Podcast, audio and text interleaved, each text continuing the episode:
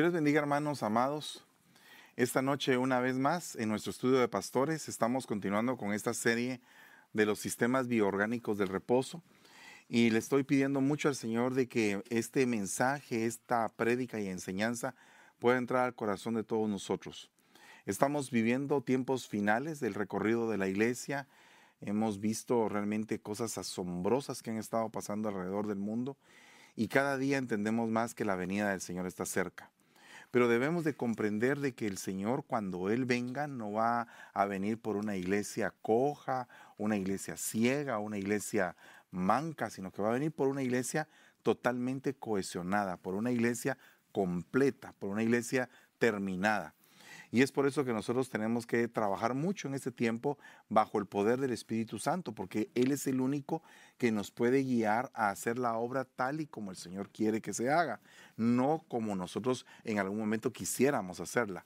Eh, me he dado cuenta a través del recorrido ministerial que he tenido que cuando el Señor me ha dado una guianza y ha sido su voluntad la que ha gobernado en cada una de las decisiones, todas las cosas salen bien y cada vez que en algún momento he puesto mi, mi mentalidad o mi actitud en alguna cosa, las cosas no me salen bien. Entonces he podido llegar a entender de que la cohesión, de que la, la, unidad del cuerpo no es por un compromiso que yo vaya a hacer con un pastor a que nos vamos a unir o que vamos a trabajar juntos, sino que tiene que ser algo verdaderamente del espíritu para que eso realmente nos ayude a alcanzar la victoria. Es por eso que nosotros debemos de comprender que en el cuerpo hay diferentes mm, dones, diferentes oficios. Hay algunos que están en el campo misionero, otros que están en el campo evangelístico, otros que están eh, trasladando la enseñanza, otros que están organizando esa estructura que se va a levantar hermosa. Porque si usted se recuerda, el oficio, uno de los oficios apostólicos es examinar la estructura de las iglesias. Por ejemplo, nosotros podemos ver que el apóstol Juan, cuando empieza su mensaje en el libro de Apocalipsis, de acuerdo a la guianza espiritual, lo que él está haciendo es un examen de cada una de las estructuras de las siete iglesias del Apocalipsis. Tenemos que también notar que antes de que el Señor venga, antes de que haya un arrebatamiento, tiene que haber un examen. Una, un, examen, una condición eclesiástica, cómo es que vamos a estar porque en el capítulo 4 del Apocalipsis le dicen a Juan, ven y sube acá y te mostraré las demás cosas que van a suceder. Entonces, todo lo que eh, sucede del capítulo 1 al, capítulo 3, eh, el apóstol Juan lo experimenta aquí en la tierra, pero en el capítulo 4 él tiene un arrebatamiento y es llevado a ver las cosas que van a venir. Entonces aquí podemos nosotros observar muy bien que hay algo bien delicado que nosotros tenemos que pedirle al Señor misericordia, que nos van a pasar la lupa. Y esto lo digo que es algo delicado porque definitivamente si el mensaje es para las siete iglesias, esas siete iglesias representan siete edades de la iglesia, desde la iglesia primitiva hasta la iglesia contemporánea. Podríamos entender desde ese punto de vista que estamos viviendo la era de la iglesia de la Odisea a nivel mundial, pero entendemos que esa iglesia tiene cinco falencias que le hacen falta los cinco ministerios. Es, ciega, pobre, desnuda, digna de lástima, es errante, o sea, no tiene hogar. O sea, realmente es una iglesia que está padeciendo de, de un montón de falencias. Y esa es la iglesia, la última, antes de que venga el arrebatamiento del apóstol Juan. Entonces, tomando en cuenta esa similitud, podemos ver que la última edad de la iglesia va a ser terriblemente peligrosa. Por otra parte, también vemos que las siete iglesias representan siete condiciones espirituales de la iglesia en este tiempo. O sea, hay diferentes panorámicas como podemos ver y una de ellas es bien delicada de observar también porque imagínense que en este tiempo existe iglesia donde, donde Jezabel está tomando control de la iglesia, está tomando control de la grey, está tomando control de los siervos un espíritu jezabélico. Hay iglesia que trabaja mucho, pero que tiene enfriado el amor. Entonces, nosotros tenemos que ver eso desde diferentes panorámicas y tenemos que saber que Dios nos está mandando un mensaje. Y el mensaje es que nosotros tenemos que recuperarnos de cualquier tipo de enfermedad que estemos pasando a nivel congregacional, a nivel de unidad en la iglesia, a nivel de espíritu. Y por eso es que este es un tiempo de poder sanar. Eh, si se ha decretado el año de la recuperación, pues yo creo en el nombre de Jesús que es la recuperación para la iglesia primariamente, para que esa novia esté sin mancha y sin arruga, que esté plenamente preparada para cuando su Señor venga, que esté una iglesia eh, cohesionada como un solo cuerpo. Pero ¿será que cualquier eh, ministerio o cualquier, eh, digamos, cualquiera que menciona el nombre de Cristo, ¿será que es de Cristo? Porque fíjese que cuando yo aprendí este glorioso evangelio, me di cuenta que yo antes de que yo hubiera recibido al Señor, yo hablaba de Él, sabía de Él, había estudiado acerca de Él, pero no había tenido un encuentro con Él, no había nacido de nuevo. Entonces es exactamente el caso de Nicodemo, que eh, él era maestro de Israel, sabía la ley, sabía los profetas, estudiaba continuamente Nicodemo, pero el Señor le dice, ¿sabes qué? Tienes que aprender a entender el, el punto número uno de este Evangelio, que es nacer de nuevo. Que haya un metanoeo, un cambio de mente, de corazón, de, espíritu, de alma, que haya un renovar para que la persona pueda ser distinta. Entonces, nosotros como ministros tenemos que encargarnos en el nombre de Jesús de poderle pedir al Señor misericordia cuando elegimos a un diácono, cuando elegimos a un anciano, cuando estamos continuamente eh, poniendo a las personas en diferentes puestos de la iglesia, puesto que, eh, hermanos, yo me pongo a meditar cómo fue que el Señor colocó a Judas. ¿Y por qué lo colocó? Bueno, había una razón de ser. El siervo tenía que ser probado. Y muchas veces las, a la hora de poder eh, pues poner a alguien en un lugar, por ejemplo, en un diaconado, en un ancianato, eh, siempre nosotros los pastores, a pesar de que oramos y le pedimos al Señor, decimos, Señor, ¿cuál va a ser el camino que el siervo va a tomar?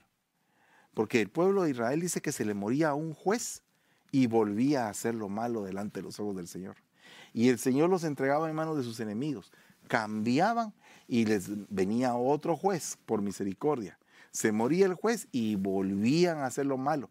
Entonces muchas personas, a pesar de tanto trato, de tanta misericordia, vuelven a hacer lo malo. Y, nosotros tenemos que cuidarnos, pero tremendamente de esto en el nombre de Jesús, para no volver a hacer lo malo, para volver a, los, a, los, caminos, a las sendas eternas, a las sendas olam, y poder meditar acerca de lo que Dios quiere para nuestra vida. Entonces, hemos estado leyendo en todos estos estudios es, algunos versículos sumamente importantes. Le voy a leer primera de Corintios 12, 18 y dice, ahora bien, Dios ha colocado a cada uno de los miembros en el cuerpo según le agradó. Y si todos fueran un solo miembro, ¿qué sería del cuerpo? sin embargo, hay muchos miembros, pero un solo cuerpo. El ojo no puede decir a la mano, no te necesito, ni tampoco la cabeza los pies, no te necesito. Por el contrario, la verdad es que los miembros del cuerpo que parecen ser los más débiles son los más necesarios, ya que nuestras partes presentables no lo necesitan. Mas así formó Dios el cuerpo, dando mayor honra a la parte que carecía de ella, a fin de que en el cuerpo no haya división, sino que los miembros tengan el mismo cuidado los unos por los otros. Y si un miembro sufre, todos sufren con él. Y si un miembro es honrado, todos los miembros se regocijan con él. Ahora bien, vosotros sois el cuerpo de Cristo y cada uno individualmente un miembro de él. Entonces, quiero cerrar esta lectura con 1 Corintios 12, 27. Ahora bien, vosotros sois el cuerpo de Cristo y cada uno individualmente un miembro de él. ¿Te sientes tu parte? ¿O después de esta pandemia te has sentido eh, que no tienes parte en la iglesia? Eh, ¿Cuántas personas se han acercado a los pastores y les han dicho, mire pastor, fíjese que no me siento ahora como parte de la iglesia, fíjese que me siento alejado, no, no, no me siento que pertenezco. ¿Qué, sería lo que sucedió? ¿No sería que el enemigo le atacó, le enfrió su primer amor, eh, le enfrió la necesidad de congregarse? Porque nosotros como, como iglesia debemos de saber que la profundidad de este significado tan precioso es los sacados de. O sea que iglesia significa los que fueron sacados de. Los sacados de Egipto fueron la iglesia del desierto. Los sacados de Babilonia, los que una vez han sido, habían sido deportados a Babilonia, volvieron a, retornar a su tierra. Entonces nosotros tenemos que pedirle al Señor mucho entendimiento con respecto a cuál es nuestra función para poder ser de bendición. No quieras ser lo que Dios no te dijo que fueras. Eso es como que una clave. No pretendas ser algo que Dios no te ha dicho que eres, sino que al contrario, busca hacer lo que Dios te dijo que hicieras, aún en el más pequeño puesto que tengas, porque va a llegar el día en que si fuiste fiel en lo poco, Dios te va a poner en lo mucho. No pretendas buscar puestos de preeminencia o puestos muy notorios cuando Dios mira el interior del corazón y mira que probablemente aquella viejecita que está orando en un lugar tal vez escondido de la iglesia, donde tal vez nadie la ve, ella está orando para que el pastor se mantenga firme y para que el pastor se mantenga predicando la buena palabra y la sana doctrina. Y esa, esa viejecita que tal vez nadie le pone sentido, se está ganando un galardón en el reino. Y, y cuando en algún momento vemos tal vez a alguien muy notorio, no sabemos cuántas personas han tenido que trabajar para que esa persona llegue ahí. Siempre me ha impresionado mucho el ministerio de Bernabé, del apóstol Bernabé, porque era un ministerio de restauración, era un ministerio que agarraba a un Juan Marcos que nadie quería y lo levantaba y lo formaba y lo hacía útil agarraba a un Saulo de Tarso, lo levantaba, lo restauraba y lo presentaba a los apóstoles. Entonces, me parece sumamente interesante ese tipo de ministerios que tal vez no son muy notorios en su trabajo, pero que hacen grandes cosas, que a lo largo tal vez nadie las ve, pero que Dios sí las ve. Yo me recuerdo claramente y, estoy tan agradecido al Señor por la vida de este varón que por tres años consecutivos insistió continuamente a predicarme la doctrina, la palabra. Y después de tres años yo dije, Señor, qué tremendo porque tuvo la paciencia de persona a persona por tres años a adoctrinarme. Esto significa que no estaba pensando tal vez en tener un discipulado lleno de gente o una iglesia pero enorme. Después de como 25 años de, no vernos, nos volvimos a ver y le, pregunto, ¿y ahora qué estás haciendo? Bueno, lo mismo que estaba haciendo en aquel tiempo, seguir evangelizando de persona a persona. Eh, pero no, no eres pastor. No, me dijo, porque a mí el Señor me mandó a evangelizar de persona a persona. Pero tengo a varios que de los que he evangelizado están en lugares pastoreando. Y me hizo una lista y dije, wow, qué tremendo porque muchas veces las personas quieren buscar puestos donde todo el mundo los vea, pero no buscan realmente la esencia, la sencillez, las cosas que realmente pesan, pero tremendamente. No estoy diciendo que si estamos en la palestra, eso no pese. Yo no estoy diciendo eso, estoy diciendo que muchas veces las personas que están en silencio tienen también un grado de honra muy alto, al igual que las personas que tal vez están en la palestra predicando. Pero también está lo, inverso, que las personas que están en la palestra predicando tal vez no tienen tanta honra como el que está orando en lo, en lo oculto.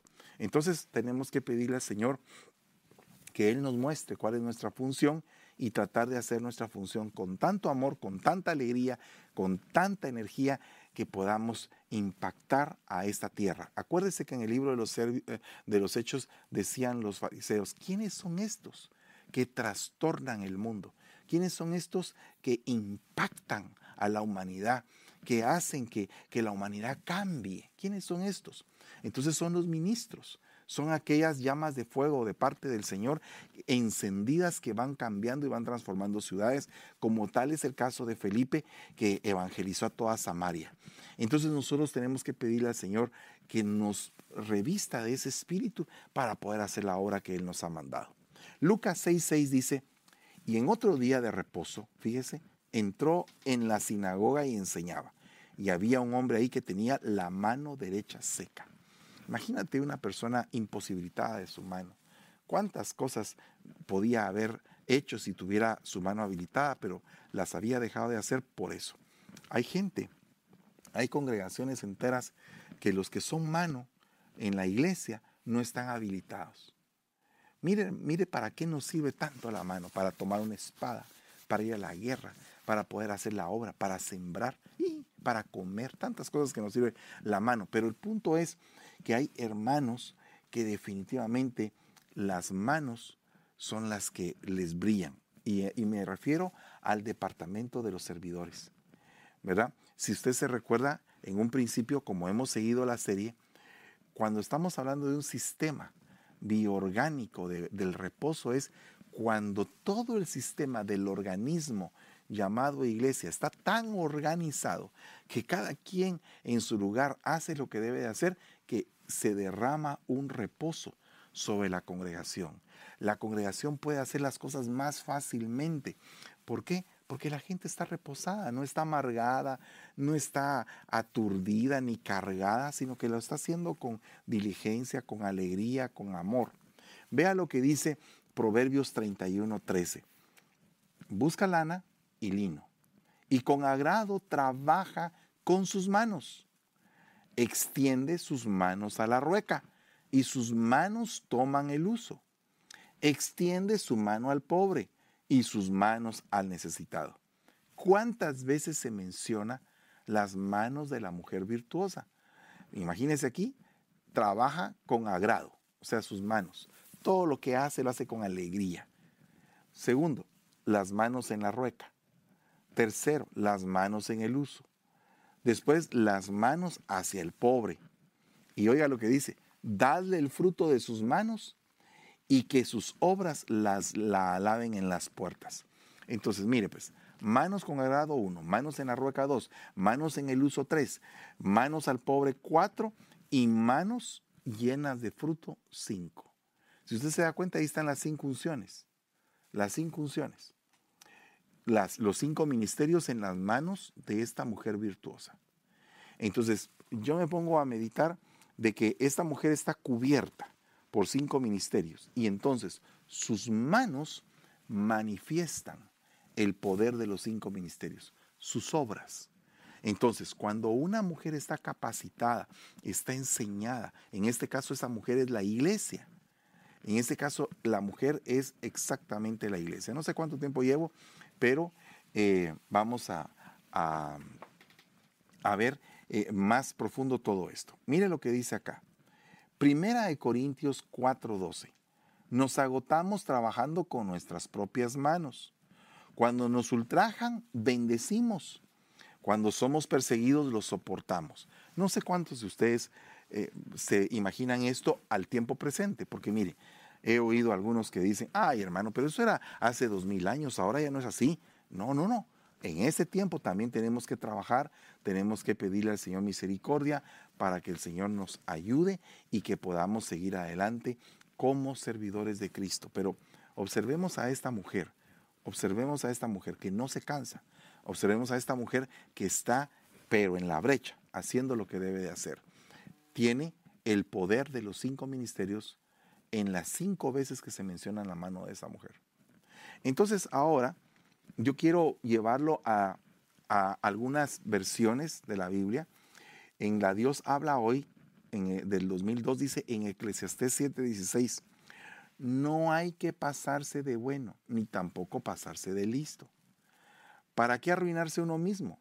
No hay que pasarse de malo, ni tampoco pasarse de tonto. ¿Para qué morir antes de tiempo?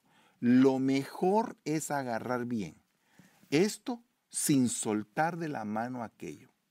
El que honra a Dios saldrá bien de todas estas cosas.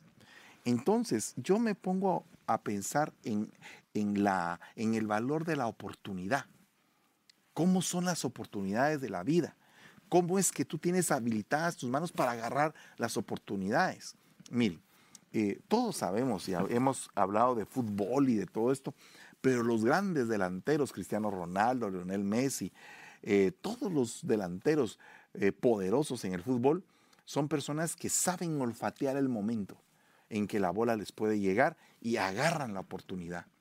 Entonces eso es lo valioso de esa gente, que tienen la inteligencia para saber aprovechar el momentum exacto para meter el gol. Ahora, esto, viéndolo desde un punto de vista espiritual, una persona que tiene la mano habilitada en lo espiritual es aquella persona que tiene la capacidad de agarrar su bendición inmediatamente y no poderla soltar. Por eso es que hace unos días estaba hablando de la potestad de Adoni Besek, que era un rey que cortaba los pulgares de las manos y que tenía 70 reyes. Fíjese que 70 es el número de la gran comisión. Y este rey tenía 70 reyes comiendo migajas, o sea, viviendo pobremente, miserablemente, porque no tenían el dedo pulgar. Y el dedo pulgar representa el ministerio apostólico. Entonces, una mujer acá que está ungida, que está llena, que está plena, tiene las cinco dimensiones de la mano bien claras. Eso significa que está los cinco ministerios presentes en la vida de ella. Bueno, ahora, si nosotros vemos esto, dice, el que no es conmigo es contra mí, el que, el que conmigo no recoge desparrama. Entonces, en las manos, cuando las manos están secas, la persona no puede recoger. La persona no está habilitada, no tiene la capacidad. Mire, Dios te da la capacidad de hacer riquezas. Por favor, no me malentienda en el sentido de lo material únicamente, porque hay riquezas materiales y riquezas espirituales. La sabiduría, la inteligencia, la verdad son riquezas espirituales. Pero Dios te da la capacidad de hacer riquezas. Dice que te da la facultad para poderlas administrar y el gozo para poderlas disfrutar.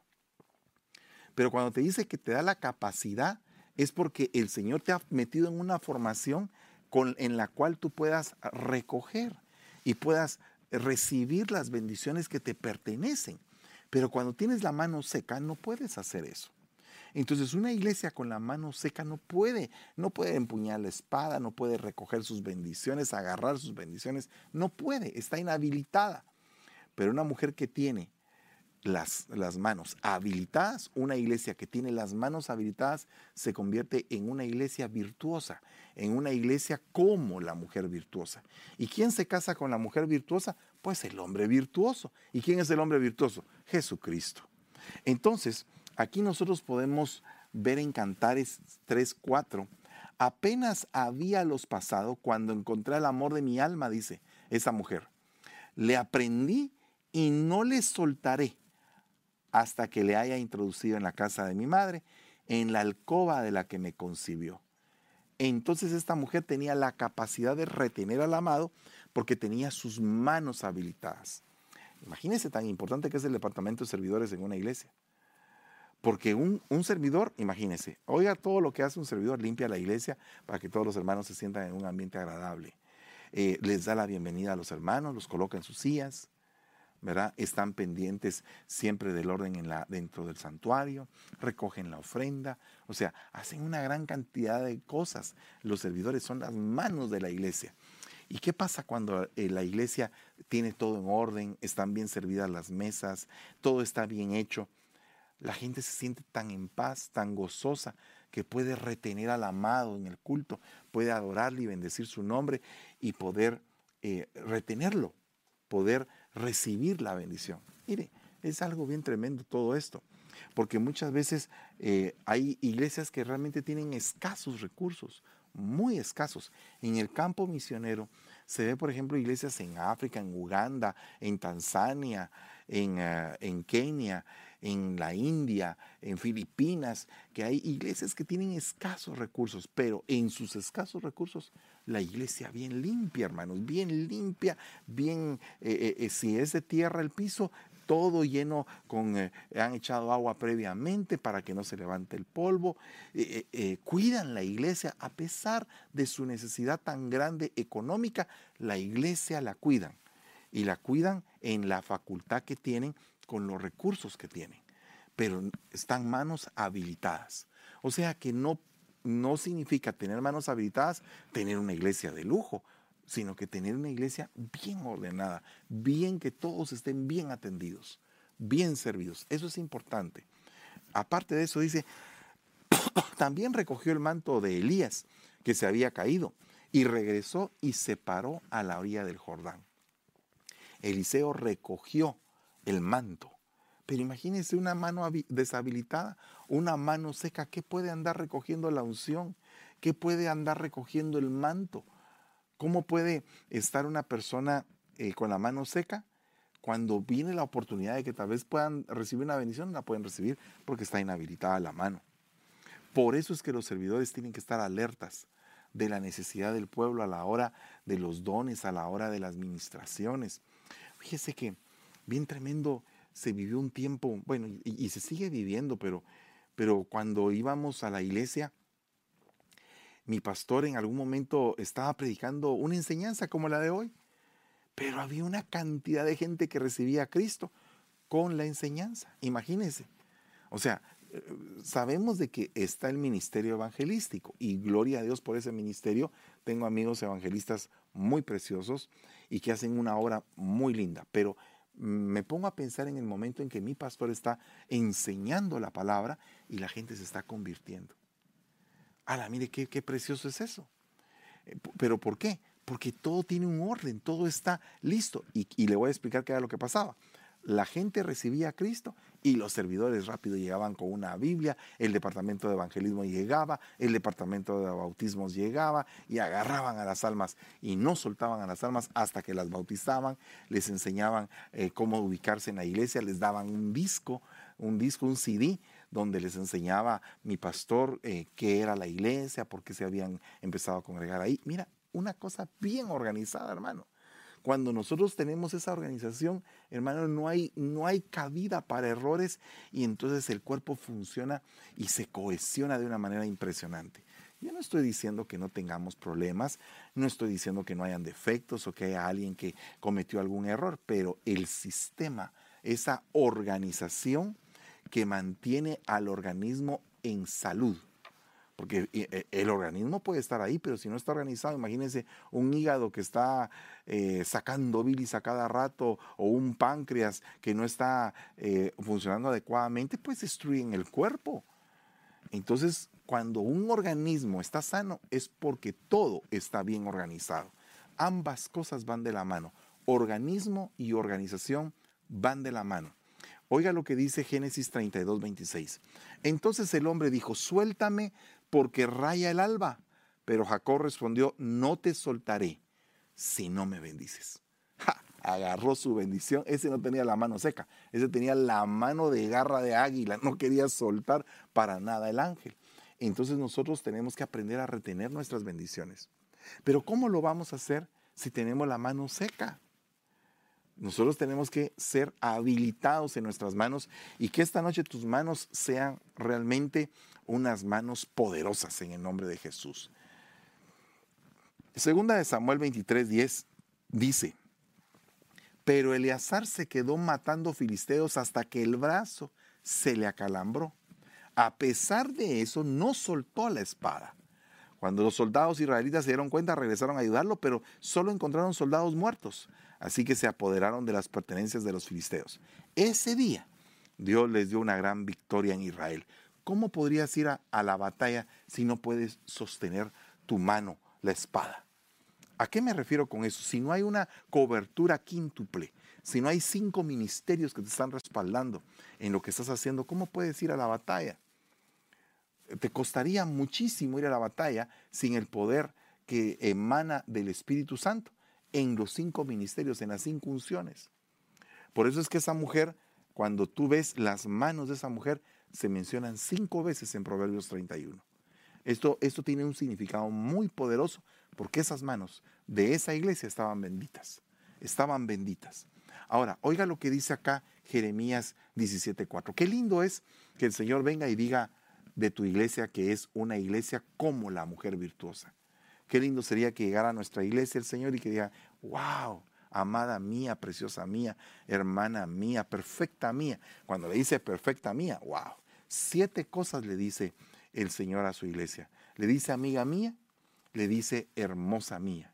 Después le dice hermana mía. Después le dice paloma mía, ¿verdad? Después le dice esposa mía, perfecta mía, ¿verdad?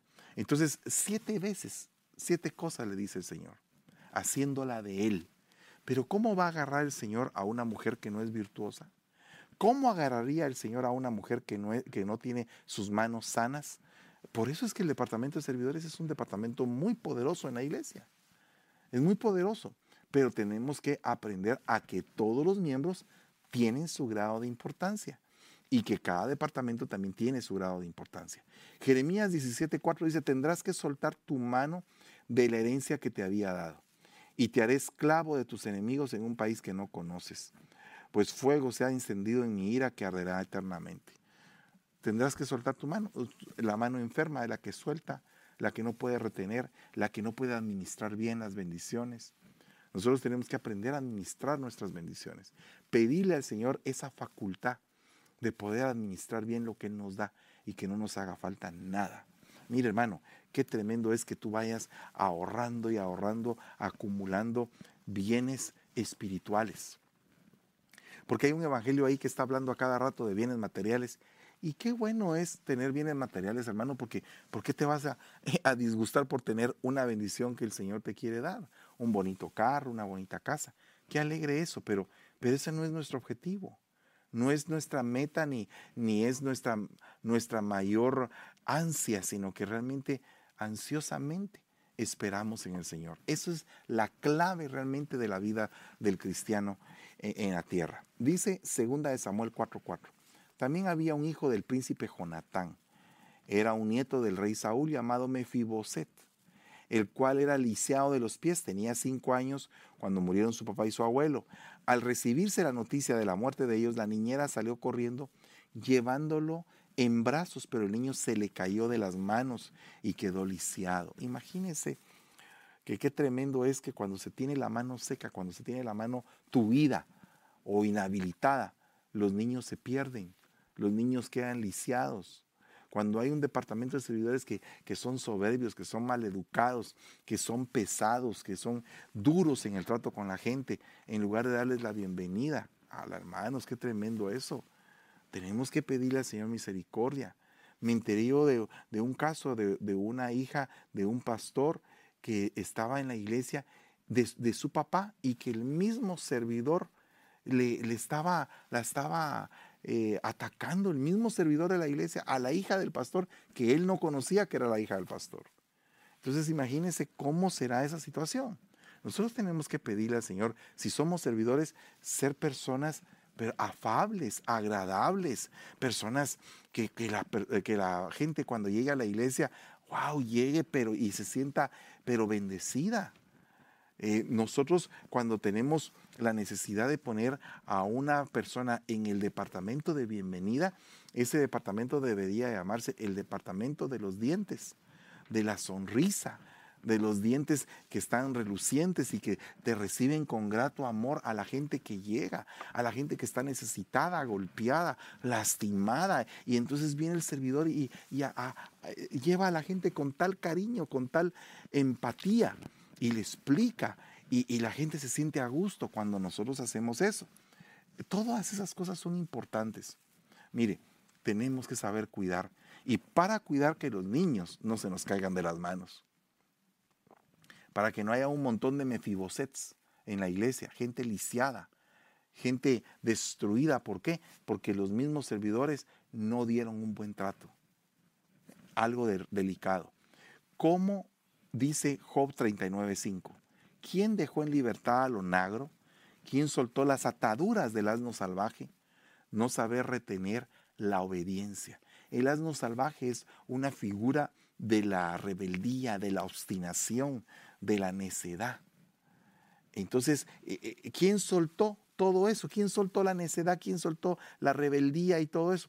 La obstinación, pues fue aquel que no supo sostener la, obediencia. Fue aquel que no supo tener la vara de autoridad suficiente y sostener la vara de autoridad para impartir disciplina, orden y justicia a aquellos que no se portan bien.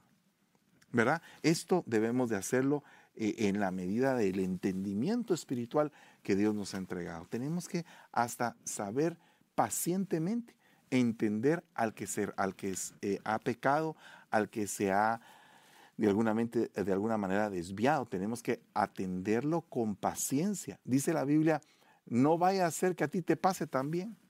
Al que cae, restaurarlo con espíritu de mansedumbre. O sea, o sea, tienes que ser manso con él. ¿Para qué? Porque no vaya a ser que a ti también te toque. ¿Y cómo te van a tratar? Entonces hay que trabajar en la restauración. Que el Señor nos pueda otorgar esta noche manos de alfarero. ¿Para qué? Para que aprendamos a retener nuestra bendición y que nuestras manos estén habilitadas. Las manos de alfarero no están secas, las manos del alfarero están activas. Que tengamos manos para saber moldear, para saber trabajar la rueca, el uso, para saber cómo debemos de comportarnos dentro de la casa de Dios. Mateo 18, 27 dice, y el Señor de aquel siervo tuvo compasión y lo soltó y le perdonó la vida. La capacidad para liberar, hermano es cuestión de las manos, que tengamos la capacidad de liberar. Hermano, eh, tenemos que tener manifestaciones dentro del cuerpo de servidores, que sean servidores que puedan tener la capacidad en algún momento de interceder o de poner las manos sobre otros para que queden libres, para que sean salvos, para que sean sanos, para que reciban el milagro que necesitan. Pero no pueden haber manos secas en el departamento de servidores, deben de haber manos extendidas y habilitadas. Y dice, Segunda de Reyes 6.5, pero mientras un hombre daba hachazos a un árbol, se le cayó el hacha de la manga y gritó, ay Señor, era un hacha prestada. La capacidad de cortar. Dice que el hacha está puesta a la raíz de los árboles. Entonces, ¿qué significa eso? Que nuestras raíces ancestrales a veces es necesario cortarlas, porque no tenemos cosas buenas que heredar de ellas, sino que tenemos que ser cortados en nuestras raíces para que brote una raíz genuina llamada Jesucristo. Dice, dice la palabra, yo soy la raíz de David. Y también dice, yo soy el renuevo. Entonces, ¿qué significa? Quedó el tronco sin raíz y él se puso en lugar de la raíz para nutrirlo desde abajo. Pero también en las ramas donde ya había esterilidad, ahí nació el renuevo. Entonces, ¿qué significa esto? Que es necesario cortar raíces ancestrales. Es necesario que nosotros tengamos el poder, pero con una mano seca, ¿qué vamos a hacer? No podemos, no podemos retener hacha en la mano. El hacha es un arma profética, al igual que es la espada, la flecha, la lanza. Cada una de estas armas son específicas para determinada cosa, pero el hacha, dice, está puesta a la raíz de los árboles. O sea que es un arma profética para poder arrancar raíces ancestrales. Jueces 15:5 dice, después de prender fuego a las antorchas soltó las zorras de los, en los sembrados de los filisteos. La capacidad de atacar. Cuando tú tienes la mano habilitada, tienes la capacidad de ataque. No me refiero a golpes o algo así físico, sino que me refiero a la capacidad de ataque espiritual cuando tienes manos espirituales habilitadas. Y también dice, Dijo Yahvé a Moisés, dijo Jehová a Moisés, alarga la mano y agárrala por la cola. Extendió la mano, la agarró y volvió a convertirse en callado en su mano. Esto representa mucho, hermano, la capacidad de dirigir. Cuando tú tienes la mano habilitada, puedes dirigir a los demás porque puedes levantar una, una, una vara y decir, síganme. Cuando tú eres pastor, cuando tú eres un gobernante dentro de la iglesia, tienes un puesto de gobierno, a eso me refiero, a que eres anciano, que eres ayuda de anciano, que eres diácono, que eres jefe de departamento, cuando te han dado una vara, por muy pequeña que sea, tal vez sea la vara con una sola rayita, es como que el primer grado de autoridad que te están dando. Te están confiriendo un privilegio, te están confiriendo la capacidad de dirigir, pero tienes que aprender, hermano Aquí eso es un privilegio, no es porque te lo dieron porque tú caes bien o lo que sea. No, es un privilegio. Es algo que no te merecías, que no eras digno de recibirlo, pero que te lo dieron. Si tú lo agarras en esa posición, óyeme, todo lo que venga va a ser por añadidura, todo lo que venga va a ser ganancia. Nunca le vas a ver nada malo a tu privilegio. ¿Por qué? Porque tú dices, esto no me lo merecía. Ahora, si tú decías, ¿por qué se tardaron en dármelo? Entonces, si tú te crees de esa manera, no vas a poder recibir el ministerio que Dios te va a dar con humildad, sino que con orgullo. Y antes de la caída está la altivez de espíritu. Entonces dice la palabra, pues así, Romanos 12:4, como en un cuerpo tenemos muchos miembros, pero no todos los miembros tienen la misma función. Así que nosotros, que somos muchos, somos un cuerpo en Cristo e individualmente miembros los unos de los otros. Eso está en el libro de Romanos, que es básicamente la métrica del Evangelio. Entonces, eh, Lucas 13, 16 dice, y esta, que es hija de Abraham, a la que Satanás ha tenido atada durante 18 largos años, no debía de ser libertada de esta ligadura en el día de reposo. Estaba encorvada. Eh, esta, esta, enfermedad eh, la oí por primera vez de la boca de mi pastor. No la conocía, nunca la había oído. Se llama espondilitis anquilosante, lo que tenía esta mujer. Y, lo aprendí de mi pastor. Y entonces dije, qué tremendo. Esta mujer tenía 18 años, que es la marca del 666, porque 18 es 6 más 6 más 6. Y Satanás la tenía atada con su marca. Y aparte de esto, esta mujer no podía ver hacia arriba, o sea, no podía ver hacia el Señor, por ejemplo. E, esto lo estamos viendo desde un punto de vista figurativo, aunque en lo físico ella no podía ver hacia arriba, sino que solamente podía ver la tierra, pues de igual manera en lo espiritual, una persona que está encorvada, llena de cargas, que está atada, que tiene la marca de Satanás, pues no puede ver hacia el cielo.